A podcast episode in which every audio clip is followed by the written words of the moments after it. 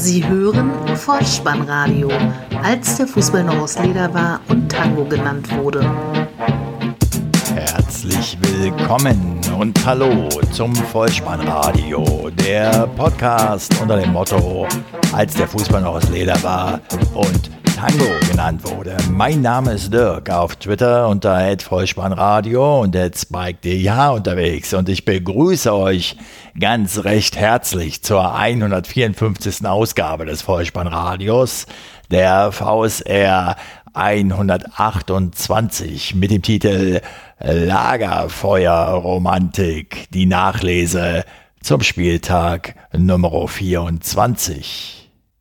29 Treffer an diesem Wochenende. Der Herbstmeister lässt im Titelrennen Punkte liegen. Die Liga führt ohne vorherige Ankündigung einen Probelauf des dreistufigen FIFA-Planes im Echtbetrieb durch und Fritz sitzt mit hochgekrempelter Jeans und roten Socken am Lagerfeuer. Gute Unterhaltung. Die Momente des Spieltages. Zieht euch den Reißverschluss eurer Jacken hoch bis tief ins Gesicht, legt euch ein Deckchen um die Schulter und gesellt euch zum lodernden Lagerfeuer Bundesliga am Freitagabend um 20.30 Uhr in der Düsseldorfer Arena mit den bunt lackierten Sitzschalen. Die Fortuna empfing Hertha BSC, führte zur Halbzeit 3 zu 0. Am Ende steht es 3 zu 3 vor 31.632 Zuschauern. Der unparteiische Herr Stieler aus Hamburg. Der Gastgeber im Vergleich zur Vorwoche beim 2 zu 0 Sieg in Freiburg ohne eine einzige Änderung in der Startelf Hertha BSC dagegen gleich mit deren sieben. Doch für die Berliner ging es genauso weiter wie in der Vorwoche bei der 0 zu 5 Heimpleite gegen den ersten FC Köln, sechste Minute. Es reicht ein langer Diagonalball von Stöger auf Karaman, der kann auf der linken Seite auf Torhüterkraft zulaufen, der zögert etwas, wird dann noch getunnelt 1 zu 0. Der Hertha-Stürmer Piontek hat dann in der neunten Spielminute eine erste Gelegenheit, aus der ein Eckball entspringt. Die Hereingabe wird von den Düsseldorfern abgewehrt und mündet in einem Konter. Tommy am linken Flügel am verteidigenden Luke Bacchio vorbei, schlänzt den Ball in die lange Ecke. Zehnte Minute 2 zu 0. Es folgen einige vergebene Hertha-Möglichkeiten. Zwölfte Minute, Ausrutscher von Kastenmeier, Piontek aus Spitzenwinkel verfehlt das leere Tor. Dann läuft der Prole in der 30. allein auf Kastenmeier zu, bringt den Ball aber nicht an ihm vorbei. Ein Volleyschuss noch in der 32. Minute rechts. Daneben auch Luke Bacchio scheitert mit einem Schlenzer am Düsseldorfer Schlussmann bereits in Spielminute 14. Die Düsseldorfer machen es besser. Erste Minute der Nachspielzeit 45 plus 1, also 3 zu 0. Karaman erneut der Torschütze. Der Düsseldorfer Tommy leitet den Seitenwechsel ein. Der Ball landet auf der linken Abwehrseite der Berliner. Zimmermann hat viel, viel Platz, legt in den Rückraum. Hennings lässt für den Torschützen durch und der erzielt eben den 3 zu 0 Halbzeitstand Fortuna. Effektiv im ersten Spielabschnitt Hertha desolat. Das zeigt auch die Aussage von Per Schjelbrett nach dem Spiel. In der ersten Hälfte war es das totale Chaos, das totale Fiasko, so der Mittelfeldspieler. Auch sein Trainer Alexander Nuri hatte nicht so recht eine Erklärung für diese erste Halbzeit. So sagte er auf der Pressekonferenz nach der Begegnung, es fällt schwer, die erste Hälfte zu erklären. Die Gegentore haben wir viel zu einfach bekommen, weil wir die Räume zu offen gelassen haben. Nuri wechselte zur zweiten Halbzeit Mittelstädt und Wolf ein. Sie kamen für Del Rochun und Luke Bacchio. Die erste Gelegenheit jedoch hatten erneut die Düsseldorfer. Stöger mit einer Direktabnahme links vorbei, 49.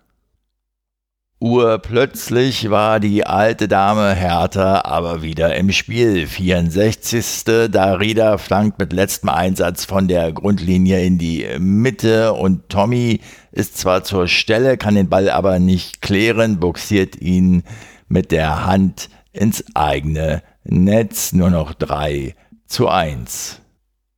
Obwohl die Heimmannschaft sicher mit 3 zu 1 führt, fangen sie sich einen äh, Konter, der mit einem Schlenzer aus rund 20 Metern zum Anschlusstreffer führt. Kunja, der Torschütze, nur noch 3 zu 2.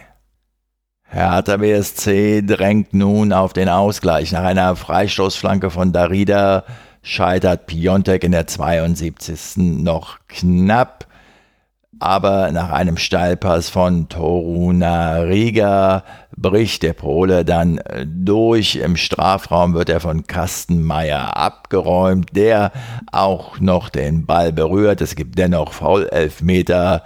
Krzysztof Piontek trifft sein erster Bundesligatreffer, Endstand 3 zu 3. Eine turbulente Partie also, in der durchaus noch mehr Treffer hätten fallen können. So hatten Toruna Riga in der 76. und Boyata in der 77. aussichtsreiche Schusspositionen und auch die Düsseldorfer noch mit Gelegenheiten Kraft mit einer Glanztat gegen den eingewechselten Ampomar in der 78. dem noch ein Treffer wegen Abseitsposition in der 82. aberkannt wurde. Suttner mit einem Schuss in der 88. knapp vorbei und Kunja traf mit einem Distanzschuss für die Berliner nur den Pfosten. Da schrieben wir bereits die 90. Spielminute. Die Rheinländer verpassten mit diesem 3 zu 3 Unentschieden den ersten Heimsieg unter Trainer Uwe Rösler. Hertha BSC hingegen hält mit diesem einen Punkt den Konkurrenten aus Düsseldorf im Abstiegskampf auf sechs Punkte Distanz und darüber hinaus schaffen sie zum ersten Mal in ihrer Bundesliga-Geschichte nach einem 0 zu 3 Rückstand noch einen Punktgewinn. Starten wir in den Samstag, Bundesliga-Konferenz 15.30 Uhr, die TSG 1899. Hoffenheim empfängt den FC Bayern München. Halbzeitstand 0 zu 4 am Ende 0 zu 6. Schiedsrichter Herr Dingert aus Gries. 30.150 Zuschauer in Sinsheim. Die Bayern führen nach 15 Minuten bereits 3 zu 0. Das Spiel entschieden und der Kicker schreibt über die Gastgeber, die mutlose TSG blieb für die Flick 11 über die gesamte Distanz nur ein Spielball. Damit wäre eigentlich alles gesagt zu dieser Partie. Es fehlen noch die Torszenen, Schilderungen. Bitteschön. Zweite Spielminute, Zirksi in den Lauf von Müller, der flankt butterweich an den zweiten Pfosten auf Gnabry, akrobatische Leistung des Stürmers und der TSG-Keeper Baumann lenkt sich das Leder mit dem Knie beim Rettungsversuch ins eigene Netz. 0 zu 1. Siebte Minute von Müller kommt der Ball zu Zirksi, Hübner verteidigt dessen Versuch noch gut, aber Kimmich aus 17 Metern, zentrale Position, flach ins rechte Eck, 0 zu 2. 15. 0 zu 3, ein Diagonalpass von Alaba reicht am rechten Flügel Nabri, der nach innen flankt, Kimmich ist noch dran und dahinter lauert Zirksi und schiebt aus 5 Metern ein. In Spielen, wo es für den Rekordmeister so gut läuft, da trifft sogar Coutinho 33. Ein Schussversuch von Zirkzee halb links wird noch geblockt. Der Abpraller landet beim Brasilianer. Die Kugel landet hoch im rechten Eck. 0 zu 4. Direkt nach Wiederanpfiff noch einmal Coutinho. Müller fängt einen Hoffenheimer Pass früh ab flankt ins Zentrum. Der Edeltechniker aus sieben Metern, Baumann ohne Chance, 0 zu 5.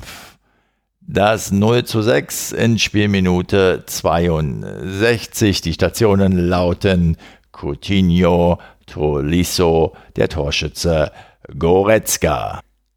Soweit, so gut, bis dann in der 67. Spielminute Referee Christian Dingert kurzzeitig die Partie unterbrach, nachdem aus der Bayern-Kurve diffamierende Transparente gegen Hoffenheim-Mäzen Dietmar Hopp hochgehalten wurden. Wir halten fest, die Stufe 1 des Drei-Stufen-Plans der FIFA trat in Kraft. In der 77. Spielminute gibt es dann erneut Schmähungen von Teilen des Bayern-Blocks per Plakat gegen Hopp und das veranlasst den Schiedsrichter dazu, die zweite Stufe des Drei-Stufen-FIFA-Planes einzuleiten. Er unterbricht das Spiel für mehrere Minuten. Was dann passiert ist folgendes, die Mannschaften und die Verantwortlichen verlassen das Feld. Sie warten und diskutieren im Kabinengang, kommen noch einmal zurück und es folgt 13 Minuten Ballgeschiebe. Wenn einer weiß, wie man mit solcher Art Ballgeschiebe am besten umgeht, dann ist das ja wohl Bayern-Boss Karl-Heinz Rummenigge. Der war schließlich schon bei der WM 1982 in Spanien im Spiel gegen Österreich dabei. Und Karl-Heinz Rummenigge war es auch, der sofort medienwirksam an der Seite von Dietmar Hopp zu sehen war und diesem auch bis zum Abpfiff nicht mehr von der Seite gewichen ist. Dies war dann also der große Aufreger, das große Thema an diesem Spieltag und es wurde schon viel gesagt zu diesen Vorfällen. Auch ich habe, da bin ich ganz ehrlich, in Vorbereitung auf diese Episode eine ganze Kladde zu diesen Vorfällen stadionübergreifend vollgeschrieben. Vor die Klammer stellen möchte ich allerdings, dass Hass und persönliche Anfeindungen jeglicher Art aus meiner Sicht unnötig, ja unzulässig sind. Es geht in diesem Fall hier auch nicht zwingend um eine Person, es geht um den Protest der Anhänger gegen Kollektivstrafen. Meine weiteren Gedankenstriche zu dieser Thematik umfassten auch die Rolle von Hopp, die Rolle von Rummenigge, die Rolle der Medien. Es ging um die Fan- und oder Ultraszene als Ausprägung einer Jugendkultur und um die Art und Weise, wie sie ihre Proteste gegen Kollektivstrafen zum Ausdruck bringen. Hin und wieder habe ich in dieser Diskussion am Wochenende dann auch gehört, dass die Fans doch ihren Protest kreativer ausdrücken sollten.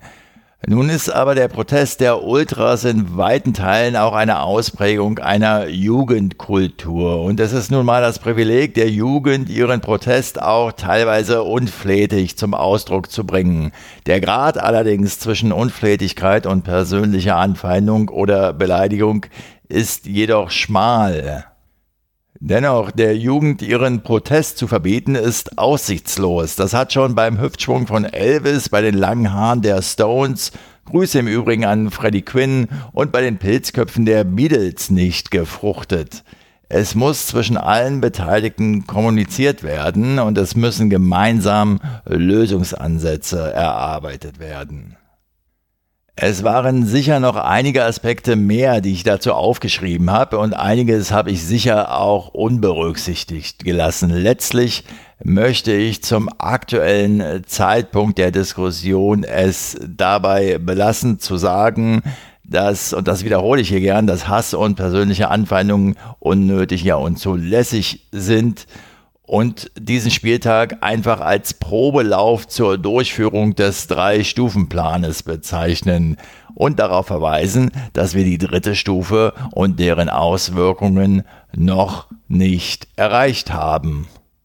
Ich möchte gern eingestehen, dass auch bei mir an dieser Stelle zu dieser Diskussion noch viele Fragen offen sind und es dazu noch so viel mehr zu sagen gäbe, dass vielleicht später einmal. Es bleibt die Frage, ob die Liga, die DFL, der DFB, die Vereinsverantwortlichen auch bei Diskriminierungen anderer Art, bei Rassismus, bei Homophobie, bei Antisemitismus, bei Sexismus entsprechend handeln werden.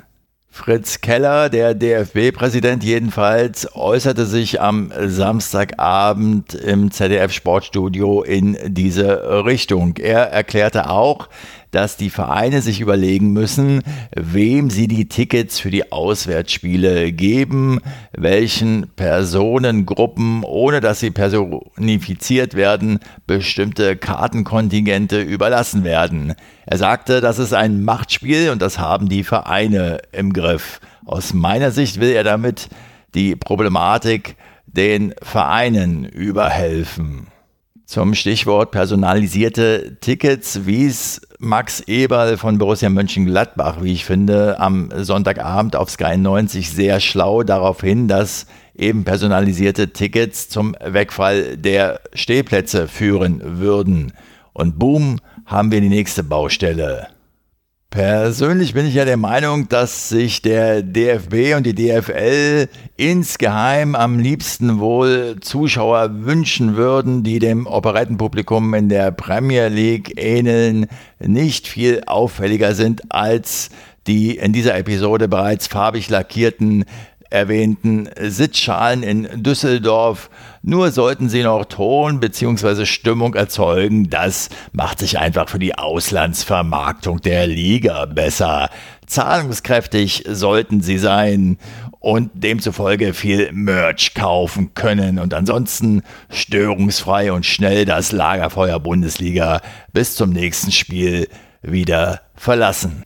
Zurück zum Auftritt des DFB-Präsidenten Fritz Keller im aktuellen Sportstudio. Ich muss ehrlich sagen, er ist mir bisher nicht besonders aufgefallen. Auch deshalb war ich gespannt, was er denn da so zu sagen hatte. Auf mich machte Fritz Keller in dem gesamten Interview in seiner Funktion als DFB-Präsident einen eher unbeholfenen, ja unbedarften Eindruck teilweise, so ein wenig wie ein Landes- oder Bundespolitiker, den man ins Europaparlament abgeschoben hat verbunden mit einigen unglücklichen Äußerungen. So sagt er beispielsweise auf die Frage, warum es in den Niederlanden oder England schon mehr Maßnahmen gegen Rassismus in den Fußballstadien gibt. Er sagte sinngemäß, weil in diesen Staaten, weil in England und den Niederlanden Rassismus schon länger ein Problem sei als bei uns. Das, lieber Fritz, finde ich gelinde gesagt eine mehr als unglückliche Aussage. Auch auf die Frage, warum denn in den DFB-Gremien so wenige Frauen in Führungspositionen vertreten sind, ja, dieser Frage wich er so ein wenig aus, appellierte stattdessen an alle Frauen, sich in den Vereinen doch stärker zu engagieren. Das, lieber Fritz, bringt sie noch lange nicht in Führungspositionen. Als Privatmensch, so könnte ich mir vorstellen, in weinseliger Runde in der schönen Weinanbauregion Baden hat er sicher die eine oder andere Anekdote zum Besten zu geben. Dazu passt sein Spruch, der Fußball ist immer noch das letzte Lagerfeuer der Gesellschaft, so Fritz Keller. Er traf übrigens einmal an der Torwand. 81.365 Zuschauer, ausverkauftes Westfalenstadion in der Begegnung Borussia Dortmund gegen den SC Freiburg. Endstand 1 zu 0, so stand es bereits zur Pause. Das spielentscheidende Tor in Minute 15 Torschütze Sancho, nachdem Brandt einen Ball in den Strafraum auf Hazard weiterleitet, der spielend an Lienhardt vorbeigeht und in der Mitte den Engländer findet. Dieser schießt sich selbst mit links ans rechte Standbein und trifft so etwas glücklich das Tor des Tages. Freiburg hatte im letzten Spielabschnitt dennoch Gelegenheiten zum Ausgleich. Ein Schlenzer von Schmid in der 68.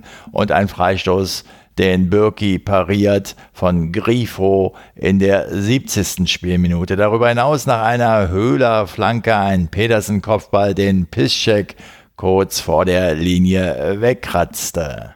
Auch in diesem Spiel gab es Fanproteste gegen Kollektivstrafen in Kombination mit Hopp, sodass der Schiedsrichter die Stufe 1 des bereits erwähnten FIFA-Planes ziehen musste, das Spiel kurz unterbrach und eine entsprechende Stadiondurchsage verlangte, die dann auch erfolgt ist zwei Aussagen von Verantwortlichen zu dieser Thematik. Zum einen Sebastian Kehl, Leiter Lizenzspielerabteilung beim BVB. Wir wissen natürlich auch, dass wenn so ein Spiel mal abgebrochen würde, dass es uns auch sportlich extrem schadet. Deswegen sind wir am Ende froh, dass es sich hier wieder beruhigt hat. Auch Christian Streich hatte was zu sagen, unter anderem, wenn es weiter gegangen wäre, runter und fertig. Fußball ist nicht so wichtig, so wichtig ist Fußball nicht. In der Puppenkiste zu Augsburg trifft der ortsansässige FC auf Borussia Mönchengladbach. Nach einer torlosen ersten Hälfte heißt es am Ende 2 zu 3 für die Fohlenelf von 29.303 Zuschauern. Schiedsrichter Herr Schmidt aus Stuttgart.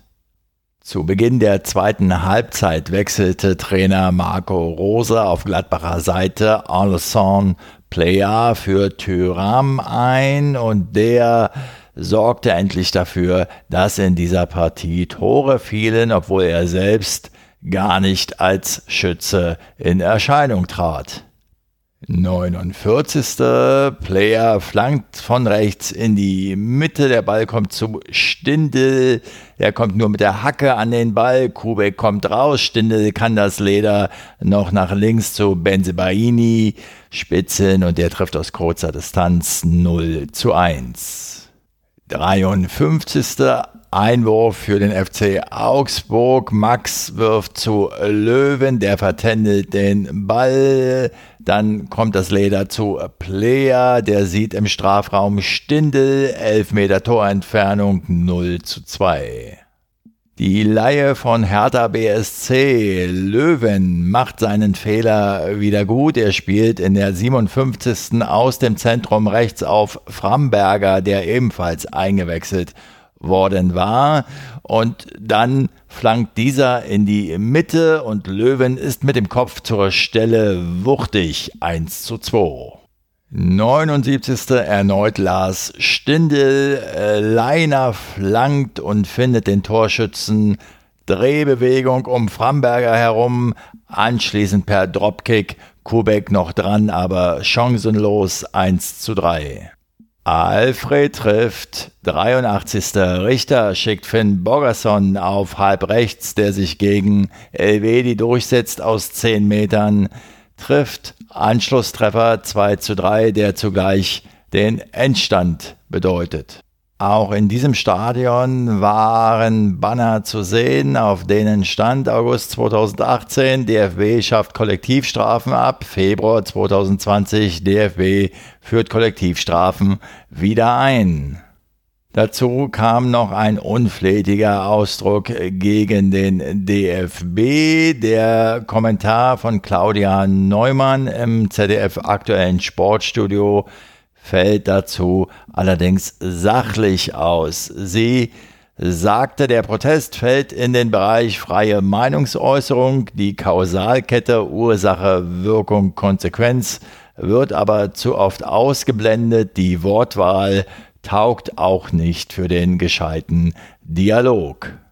Auch Max Eberl kam nochmal zu Wort. Er sagte, vielleicht müssen wir uns hinterfragen und meinte damit die Abschaffung und Wiedereinführung der Kollektivstrafen dies Jahr im Zusammenhang mit den BVB-Fans, die nun einige Zeit nicht mehr zu den Auswärtsspielen nach Hoffenheim reisen dürfen.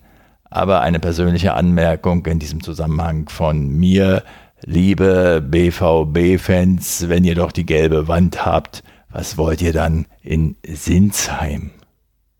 Der erste FSV Mainz 05 gegen den SC Paderborn 2 zu 0. Das war auch der Halbzeitstand vor 24.231 Zuschauern. Herr Osmars aus Hannover an der Pfeife. Drei Torschüsse vom ersten FSV Mainz 05 in der ersten Halbzeit. Zwei waren drin. 29. Spielminute. Quaison im Zusammenspiel mit Barrero setzt sich gegen Jasula durch, zieht aus 18 Metern ab. Die Kugel schlägt im linken Eck ein. 1 zu 0. 37. Eine wunderschön anzusehende Flachpasskombination der Rheinhessen. Die Stationen lauten Östonali, Mateta, Croissant und der Ball landet letztlich bei Onisivo an Zingerle vorbei Richtung langes Eck. Strodi kommt noch angegrätscht. 2 zu 0. Am Ende also ein wichtiger wie verdienter Heimerfolg für die Mainzer. Und wenn beim Aufsteiger SC Paderborn in jeder Partie immer nur hängen bleibt, dass Steffen Baumgart, der tapfere Übungsleiter, im kurzen Hemd dasteht, diesmal gar bei phasenweise widrigen Witterungsverhältnissen, dann ist das einfach zu wenig für die erste Liga. Topspiel am Samstagabend zwischen dem ersten FC Köln und dem FC Schalke 04. 2 zu 0 zur Halbzeit am Ende 3 zu 0 für das Geisbock-Team. Ausverkauftes Haus, 50.000 Zuschauer in Müngersdorf. Der Unparteiche aus Berlin, Herr Gräfe. Neunte Spielminute, Freistoß für den FC. Keins schlänzt den Ball von links in die Mitte. Dort schraubt sich Borno hoch und kann einnicken zum 1 zu 0. Als aufmerksamer Beobachter des FC-Spiels in der Vorwoche bei Hertha BSC kann ich sagen, das 2 zu 0 in der 39. fällt nach altbekanntem Muster. Schalke diesmal zu fehleranfällig. Rex Beschei macht Tempo und schickt Cordoba rechts in den Strafraum, setzt er sich im Fallen durch und trifft ins linke untere Eck. Die beste Schalker Gelegenheit im ersten Spielabschnitt hat Gregoritsch in der 45. Er trifft das Leder nur mit der Sohle, kommt zum Abschluss, aber Horn ist zur Stelle. In der zweiten Halbzeit sehen wir auf Königsblauer Seite noch einen McKenny-Abschluss von der Strafraumgrenze. In der 75. fällt das 3 zu 0. Einwurf, Rex Bescheid bedient Keins der tanzt an der rechten Seite zunächst mal die gesamte Schalker Hintermannschaft aus. Spitzer Winkel, sehr spitzer Winkel. Er schließt dennoch ab und dann gibt es einen Torwartfehler von Nübel. Zunächst lässt er den Ball durch die Arme und dann durch die Beine gleiten. 3 zu 0, 1. FC Köln. Die Schalker Anhänger machen ihren Unmut gegenüber ihrem eigenen Keeper Nübel mehr als deutlich. Dazu ein Kommentar von Thomas Waag im aktuellen Sportstudio ZDF. Zitat die sportlichen Fehlgriffe von Nübel sind unbestritten, der öffentliche Umgang mit diesem 23-Jährigen aber sollte sachlich bleiben. Diese Aussage von Thomas Waag finde ich soweit okay. Er muss sich allerdings im nächsten Sachverhalt daran messen lassen. Denn auch in diesem Stadion gab es ein Plakat zu sehen mit folgender Aufschrift. Wegen einem Hurensohn euer Versprechen gebrochen gegen Kollektivstrafen. Im Spiel selbst führte das dazu, dass die Stufe 1 des FIFA-Planes kurz eintrat. Thomas Wag allerdings fühlte sich dazu veranlasst, folgende Äußerung zu tätigen. Er bezeichnete dieses Plakat als Zitat ein übles Transparent gegen Dietmar Hopp und führte weiter aus, ein paar feige, teils vermummte Idioten, die nur in der Anonymität der Masse stark sind, das sind keine Idealisten oder Gutfans, das sind Fußballkulturzerstörer, die in jeder Diskussion untergehen würden. Zitat Ende. Nun, hier muss ich ganz ehrlich sagen, geht es nicht auch eine Nummer kleiner. Ich hätte mir an dieser Stelle vom Berichterstatter Thomas Wag gewünscht, dass er die Sachlichkeit, die er in Sachen Torwartfehler von den Schalker Fans einfordert, in Sachen Plakat auch für sich selbst geltend macht. Im ersten Sonntagsspiel traf der erste FC Union auf den VfL Wolfsburg 1 zu 0 Halbzeitführung, am Ende 2 zu 2. Der unparteiische Herr Dankert aus Rostock 21.012 Zuschauer ausverkauft an der alten Försterei. Erster Torschuss der Eisernen in Minute 41, erster Treffer. Trimmel schlägt einen Freistoß in den Strafraum. Castells kommt zu spät aus seinem Kasten und so kann Sebastian Andersson ins leere Tor köpfen. Die Halbzeitführung. Union setzt noch einen drauf. 57. Minute, gar 2 zu 0. Wieder ein Standard. Trimmel erneut der Vorbereiter, langer Ball auf die Höhe des rechten Pfostens und Friedrich köpft ins lange Eck. Anschlusstreffer Minute 60, ebenfalls nach einem ruhenden Ball. Arnold schlägt den Ball vor das Tor. Gerhard mit viel Anlauf fast von der Strafraumgrenze. Unbehelligt kann er den Ball ins Tor köpfen. 2 zu 1. Der letztlich verdiente Ausgleich, 81. Minute, Flanke von der rechten Seite, Joao Victor und Wout Weichhorst setzt sich gegen Lenz durch und dann trifft er zum Ausgleich. Randbemerkung, auch hier ein Plakat mit dem Protest gegen Kollektivstrafen. Der dreistufige FIFA-Plan wurde bis zur Stufe 2 gezündet und die Erkenntnis, dass man ein Spiel auch nach Eintritt der Stufe 2 dieses Plans ordnungsgemäß und ohne Ballgeschiebe bis zum Abpfiff fortsetzen kann. Auch im letzten Sonntagsspiel zwischen Leipzig und Leverkusen sehen wir eine letztlich verdiente Punkteteilung. Beide Tore fallen in der ersten Halbzeit. Das Auswärtsteam geht in Führung. 29. Spielminute. Amiri setzt sich auf der rechten Seite durch, schickt Havertz steil. Der geht bis zur Grundlinie durch, passt dann zurück zum Elfmeterpunkt. Dort steht Bailey und erzielt seinen fünften Saisontreffer 0 zu 1. Fast postwendend der Ausgleich. 32. linke Seite. Werner holt einen Freistoß gegen Amiri heraus. Nkunku bringt den ruhenden Ball wieder vor das Tor. Harvard steigt nicht zum Kopfball hoch, dafür aber schick. Und so kann er aus Nahdistanz ins linke Eck einköpfen. 1 zu 1 der Endstand. Der Herbstmeister bleibt somit im elften Heimspiel in Folge ungeschlagen, hat nun aber drei Punkte Rückstand auf Spitzenreiter Bayern München, dazu noch die schlechtere Tordifferenz.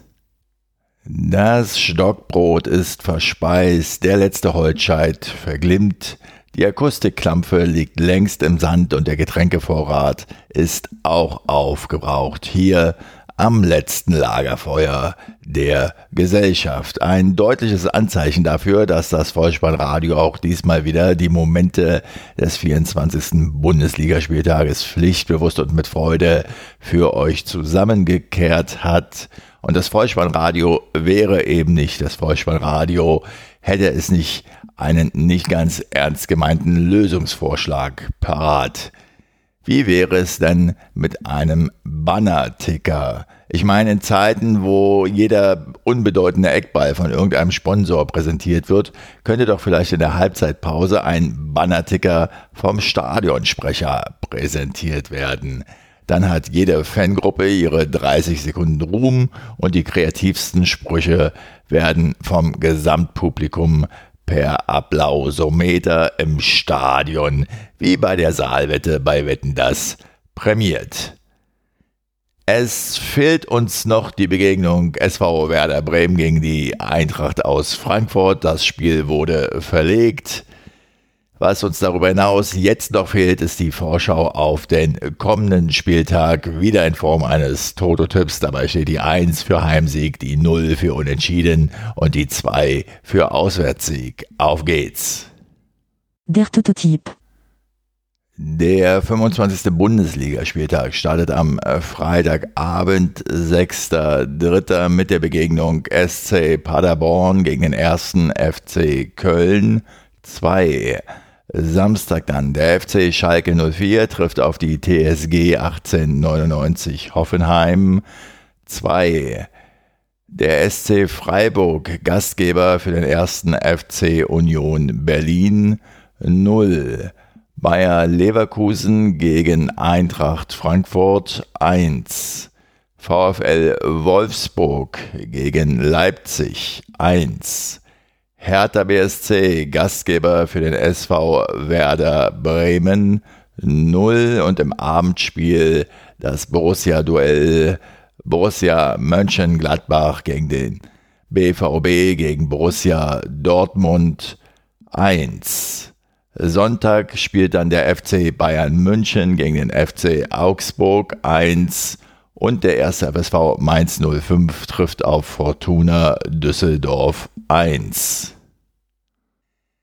Womit wir bei der fußballfremden Abschlussempfehlung angelangt sind, die diesmal nicht so ganz fußballfremd ist. Es geht um den Podcast von Zeit Online, alles gesagt ein Interview mit Thomas Hitzelsberger, derzeit ja in verantwortlicher Position beim VfB Stuttgart. Und der frühere Nationalspieler erzählt darin unter anderem, wie er Roger Willemsen kennenlernen durfte. Für mich ein sehr hörenswertes Gespräch. Wenn es euch auch gefallen hat, dann lasst es mich wissen. Ihr findet alle Kontaktmöglichkeiten auf der Website des Vollspannradios bolzen und truppen.potspot.de. Folgt dem Vollspannradio auf Twitter unter Vollspannradio und abonniert diesen Podcast kostenfrei, denn so verpasst ihr keine weitere Episode. Empfehlt das Vollspannradio gerne weiter, denn das hilft ungemein, es noch sichtbarer zu machen. Ich bedanke mich dafür, ich bedanke mich für eure Aufmerksamkeit, für eure Zeit und für euer Vertrauen in diesen Podcast und verabschiede mich auch heute wieder mit dem Hinweis für den Fall, dass ihr die Kugel mal wieder selbst im Netz unterbringen wollt. Kopf, Innenseite, Außenriss und Hacke. Nein, nur mit dem Vollspann geht er rein. Vielen Dank. Ciao. Sie hörten Vollspannradio. Vollspannradio. Vollspannradio. Vollspannradio. Vollspannradio.